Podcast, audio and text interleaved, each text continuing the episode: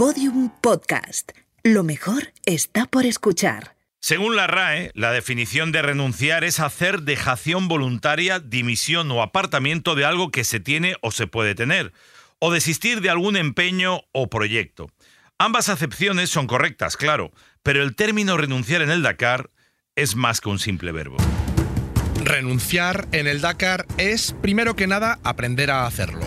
Es muy complicado, siempre se dice que lo más difícil no es decir que sí a un reto, a una ilusión y luchar por ello. Lo más difícil es decir que no. En el Dakar, la renuncia personal y profesional forma parte también de la carrera. Muchos pilotos renuncian a participar en la prueba antes de ir, y por motivos muy diversos. Dinero, falta de apoyo, una lesión o enfermedad.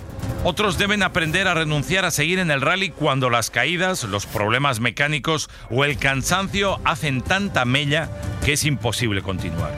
Y otros tantos deben aprender a renunciar a navegar por las dunas cuando, llegada a una edad o cuando un proyecto se acaba, no pueden volver al Dakar. Puede ser que este episodio sea el más difícil, pero también de esto va el Dakar. El Dakar no es un juego de destrucción. En el Dakar se arriesga el que quiere. Y para arriesgar también debes saber renunciar. Soy José Antonio Ponsetti. Y yo, Fernando Alves. Bienvenidas y bienvenidos una semana más. Road to Dakar 2024, un podcast de Audi. Episodio 2. Decir que no para decir que sí. En este episodio nos acompaña una de las pilotos más queridas en el Dakar, Rosa Romero. Sin duda, una leyenda del Dakar en nuestro país. Nacida en 1969 en San Hipólito de Voltregà, Barcelona, esta ingeniera de telecomunicaciones cuenta con casi 10 participaciones en el rally más duro del mundo piloto de motos durante unas cuantas ediciones, seguro que todos la recordáis en su paso por el equipo Imoinsa. Actualmente Rosa Romero es copiloto de Side by Side en el Dakar. Querida Rosa, ¿cómo estás? Bienvenida. Hola, muchas gracias. Un placer. Este año, por tercer año consecutivo, vas a participar en el Dakar como copiloto de Pedro Peñate en el equipo Expedición Canarias Dakar. Oye, ¿cómo se presenta esta edición? Bueno, pues creo que por la poca información que tenemos a día de hoy, que aún no nos han desvelado todo el recorrido ni, ni muchos, muchos detalles, pero bueno, sí que tenemos más o menos el kilometraje de cada etapa, los horarios y el tiempo máximo que te dan y con eso ya sí que te das una idea de, de cómo va a ser este Dakar, ¿no? creo que, va a ser interesante, sinceramente. Rosa, eres eh, piloto de motos de todo tipo, enduro, cross, trial, incluso vintage, copiloto de coches, de buggies. Me da la impresión de que no te gusta que te etiqueten, ¿eh? no, hombre, la, moto ha sido mi pasión de toda la vida. La verdad que desde que era pequeñita me encanta la moto y bueno, aunque ya ahora ya, ya soy mayor y todo, pero sigo montando, sigo compitiendo, ya no en el mundo del rally ride, porque la última edición del Dakar también me hice daño y bueno, ya no me, no me apetece tanta velocidad, pero sí me gusta mucho la técnica, por eso me gusta hacer trial, me gusta hacer enduro y sí, este año he participado en el, en el Film Vintage, muy divertido. Oye, pregunta Rosa obligada. El año pasado Nani no pudo participar, Nani Roma, en el Dakar después de más de, de dos décadas haciéndolo de manera ininterrumpida debido a un cáncer que afortunadamente está todo bien. Y, en ese momento, Rosa, tú tuviste que afrontar el Dakar sin él, ¿no? Que era tu compañero, tu pareja, después de años haciéndolo juntos. ¿Cómo viviste esa situación? Sí, la verdad es que el año pasado fue, fue un Dakar extraño, ¿no? Por, por, esto, porque él no estaba allí, porque era la primera vez que, que se saltaba el Dakar. Creo que solo se lo saltó en 2008 porque lo anularon, o sea, no porque él se lo saltara. Así que, que, sí, se hizo muy, muy extraño, ¿no?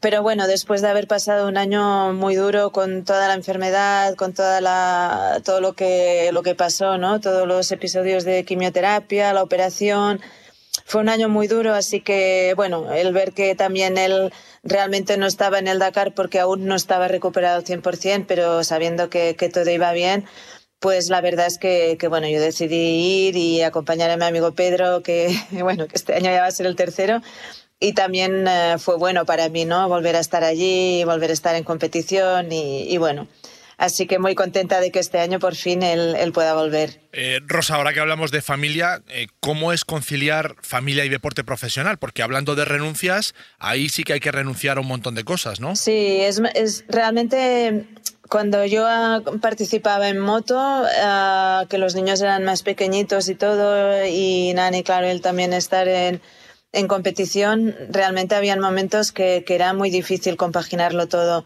Mm, tuve suerte, pues bueno, de mis padres, los padres de Nani, la familia nos ayudó muchísimo, ¿no? Porque cuando se van padre y madre en época de Navidad y los niños son pequeños, pues mm, si no tienes ayuda es imposible, ¿no? En esas épocas. Pero, pero bueno, ahora ya pues son mayores y cada vez me cuesta menos compaginarlo, ¿no? Porque ellos ya también van haciendo su vida. Ya Mark, que es el pequeño, tiene 15, eh, la mayor me, ayuda muchísimo, entonces ahora ya es todo diferente, pero la verdad que cuando eran pequeñitos sí fue difícil.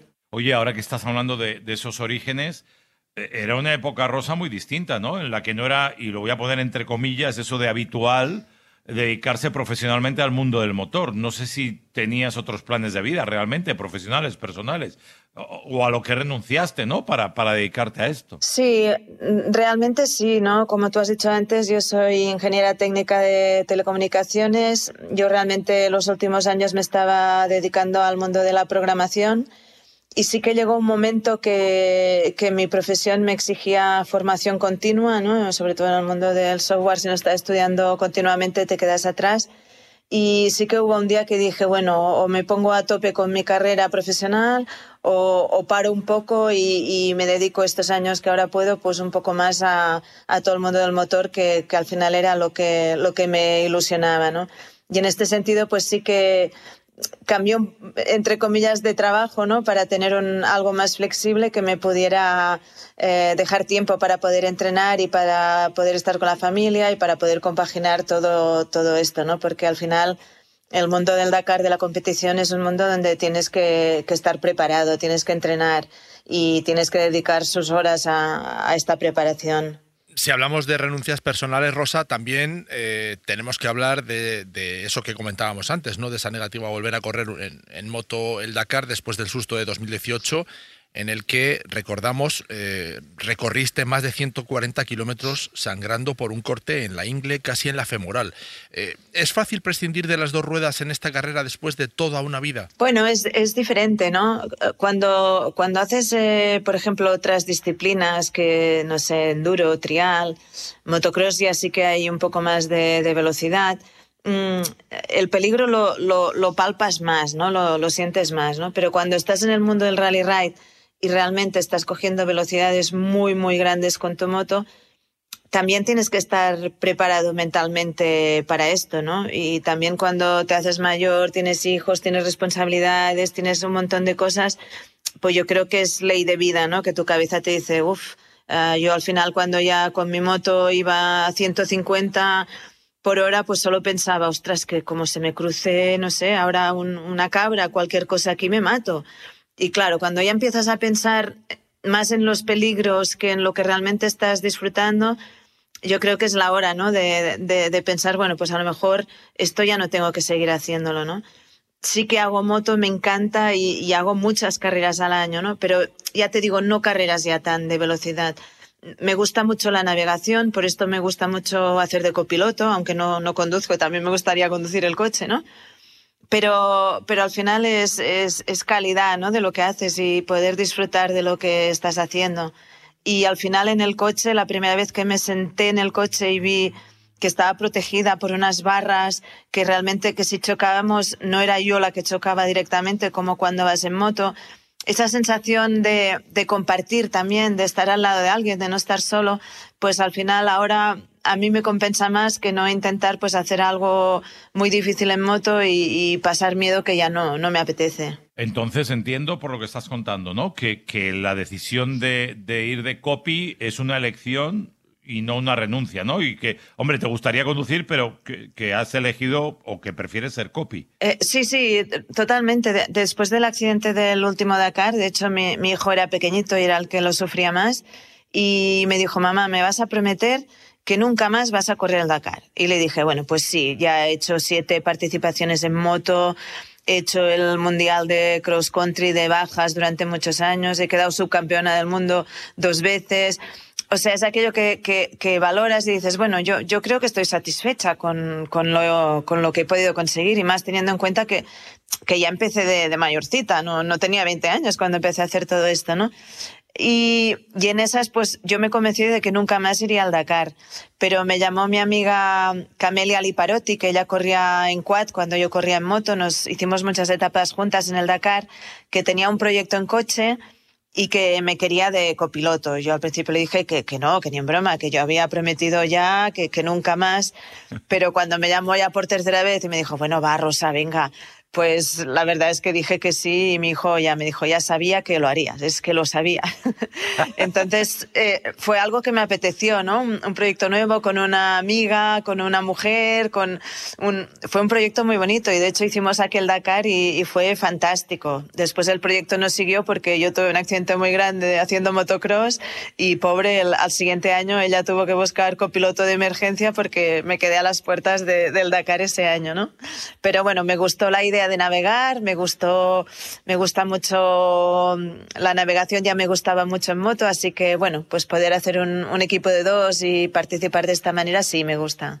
Rosa, cuando llegue el momento, a una cierta edad, y para eso aún queda mucho, tendrás, eh, llegará el momento de tener que renunciar a correr, eh, retirarte, vaya. Eh, ¿Cómo crees que eso lo vas a gestionar, siendo como sabemos que eres una, una carrerista? Eso sí que tiene pinta de ser una gran renuncia. Bueno, no, no te pienses, es lo que te digo. Ahora hago esto porque, porque me apetece y de hecho hay muchas carreras que, que me llaman para hacer de copiloto y si no me apetece digo que no, porque al final para mí también es un esfuerzo, ¿no? Estar días fuera de casa, organizarlo todo.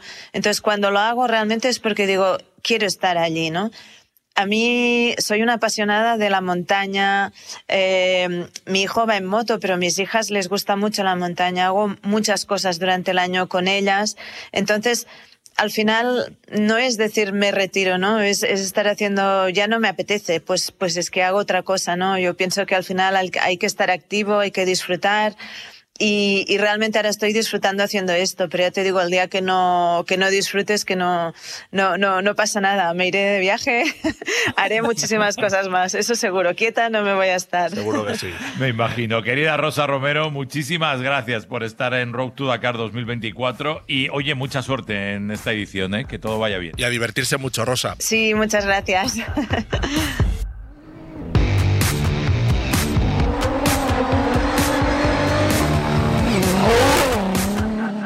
Damos la bienvenida a nuestro siguiente invitado en este episodio. Él es, sin duda, una de las personas más importantes del Dakar en España y en el mundo, me atrevería a decir, Marc Coma. Eh, Coma nació en Navia, Barcelona, en 1976. Es el piloto español con más Dakares ganados en moto. 2006, 2009, 2011, 2014 y 2015, fecha en la que anunció su retirada, aunque desde luego no fue una renuncia total al Dakar. Todo lo contrario, más bien porque ese mismo año agrandó su leyenda convirtiéndose en el director deportivo del propio rally. Por si fuera poco, Marcoma ha sido el copiloto de la aventura de Fernando Alonso en el Dakar, así como asesor primero y CEO después de KTM, comentarista deportivo del Dakar. En definitiva, que Marcoma es una de las personas que sí o sí no puede fallar en este podcast. Ya nos acompañó en Road to Dakar en el 2023 y aquí está otro año más Querido Marcoma, bienvenido y gracias por volver. Muchas gracias, un placer volveros a encontrar, hombre.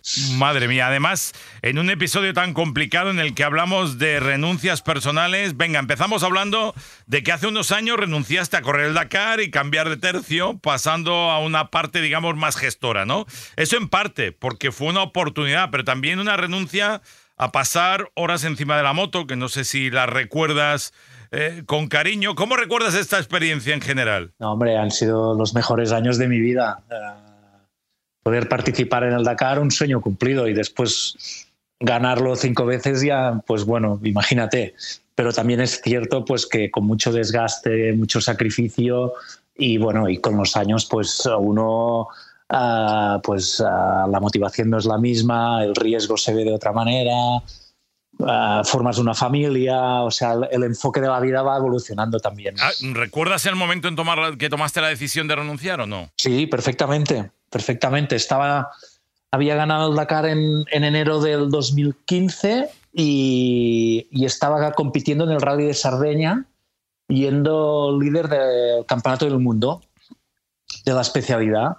Y bueno, ya habíamos empezado conversaciones con ASO a unos días, unos meses antes, al finalizar la prueba, etcétera. Y bueno, no, no estaba muy convencido. Pero en ese rally, no sé, me vino un poco de bajón. Fue un rally que yo, la lesión más grave que he tenido en mi vida fue ahí. Y bueno, me pillaron en el momento correcto y, ahí decidí bajarme de la moto, ¿no? Y bueno, cosa que no me arrepiento, ¿no? Yo creo que la moto, pues las nuevas generaciones, la evolución de las motocicletas, todo, pues te va llevando a que todo va evolucionando y tú para seguir ese ritmo ah, hay un momento que no puedes, ¿no? Entonces, puedes decidir tú cuándo te bajas o que sea el propio sistema cuando te echa, ¿no? Y decidí que fuese yo el, escoger el momento.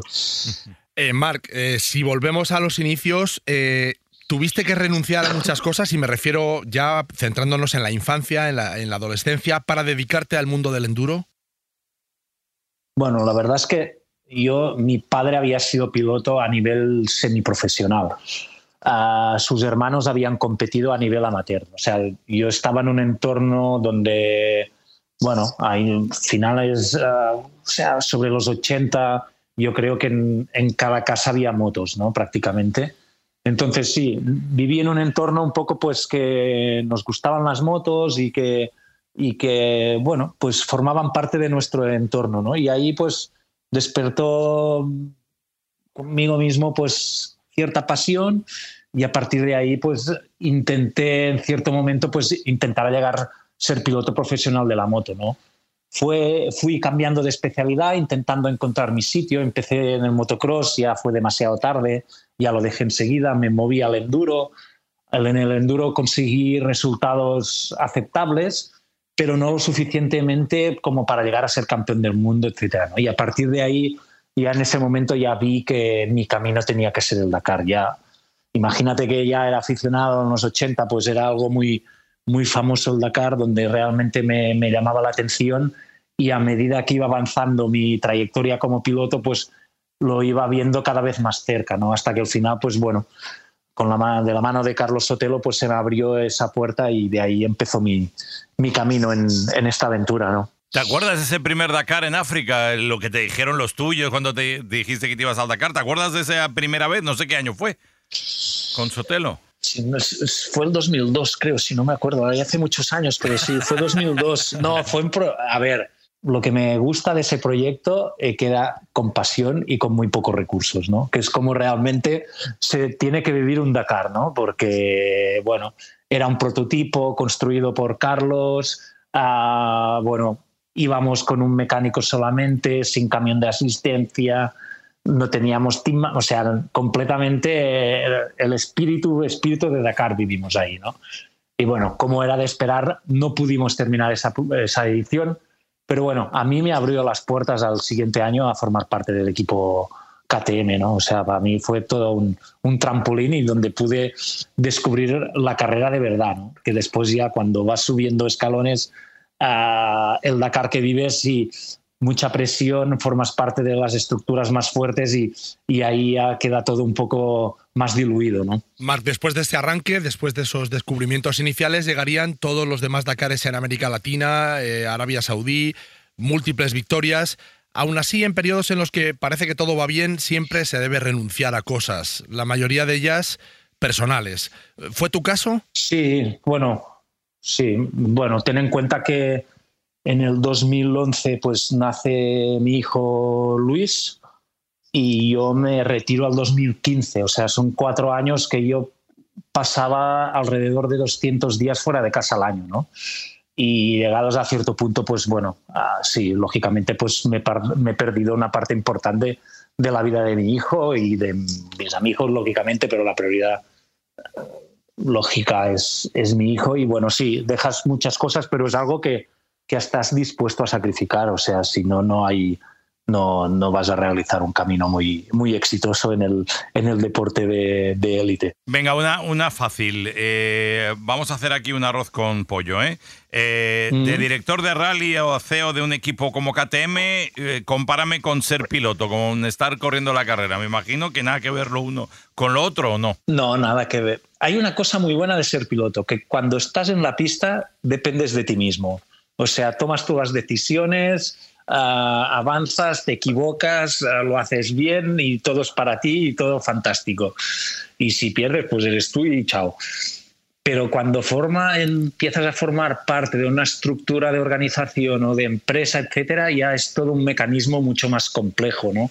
Y, y hay muchas cosas que no dependen de ti, ¿no? Entonces, bueno, así que para mí es la gran diferencia, ¿no? De estar 20 años Ah, en el Dakar prácticamente pensando de una manera ah, como piloto de gestionar tú mismo, etcétera, a, cambiar completamente este chip. ¿no? Esto sí que para mí fue un, es un, un, contraste importante. Y Marc, a día de hoy, con todas las experiencias vividas, con todas esas vivencias, mm, ¿volverías a tomar las mismas decisiones personales y profesionales que tomaste o renunciarías a, algunas de ellas? No, seguramente, seguramente seguiría el mismo camino que, que he tomado. Aparte, cada una creo que ha sido en el momento que tocaba hacerlo, ¿no?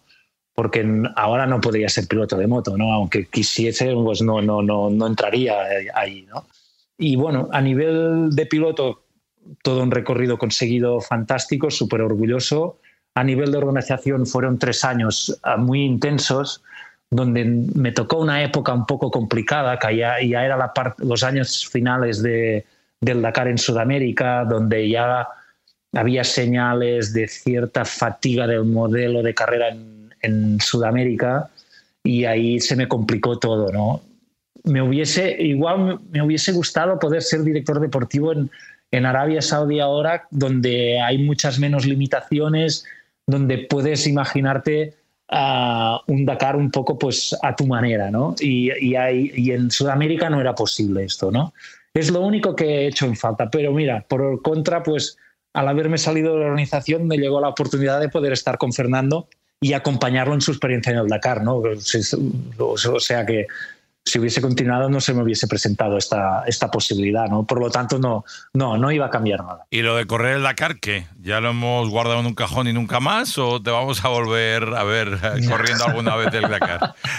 Hoy, eh, sinceramente, ¿eh? el nivel de, de demanda que tengo en mi día a día no me lo permite. Hoy.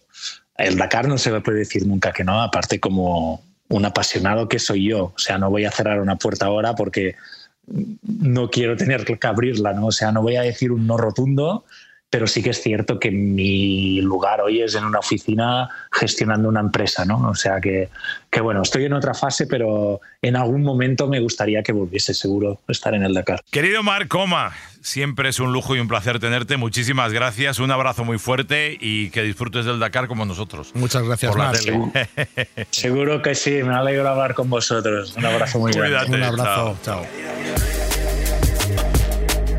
Acabamos este capítulo hablando con Joan Navarro, ingeniero de Audi, sobre la renuncia personal en el Dakar.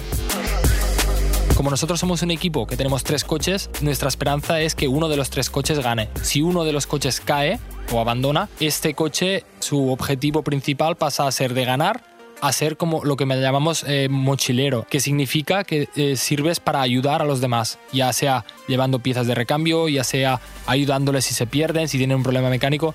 Entonces no, no intentamos no hundirnos de esta manera porque los objetivos siguen siendo que el equipo gane, ayudas a otros coches y también hay el objetivo individual que te queda de ganar etapas los primeros años yo me acuerdo personalmente que, te pasa un poco factura, ¿no? Porque te, te, hundes mucho. Llevas preparando todo el año y a la que te pasa algo, sobre todo si es pronto en el Dakar, se hace muy duro. El estar fuera de la lucha, digamos, por la victoria, a nuestro nivel cuesta mucho. Tienes como 3-4 horas que dices, ¿ahora qué estoy haciendo? Eh, me voy para casa. Y en estos casos, sobre todo, cuando tenemos el problemas de renunciar, pues siempre hay alguien del equipo, ¿no? Cuando uno está abajo, siempre hay alguien que le coge de la mano y dices, va, tenemos que levantarnos, que aún queda mucho Dakar, aún podemos ganar etapas y aún podemos ayudar al otro coche a ganar. lo que yo creo que te ayuda más a no renunciar es esto, toda la gente que está atrás, las familias, los amigos, todos los que nos ven por la tele, que nos escuchan por la radio, esto es lo que al final eh, te hace no renunciar, ¿no? Porque dices, yo voy a luchar por mí, pero también por toda esta gente. Y aquí nos despedimos de vosotros hasta la semana que viene, que como ya sabéis, tendréis un nuevo episodio en Podium Podcast y todas las plataformas. Gracias por escucharnos. Hasta pronto. Hasta pronto. Road to Dakar 2024, un podcast de Audi.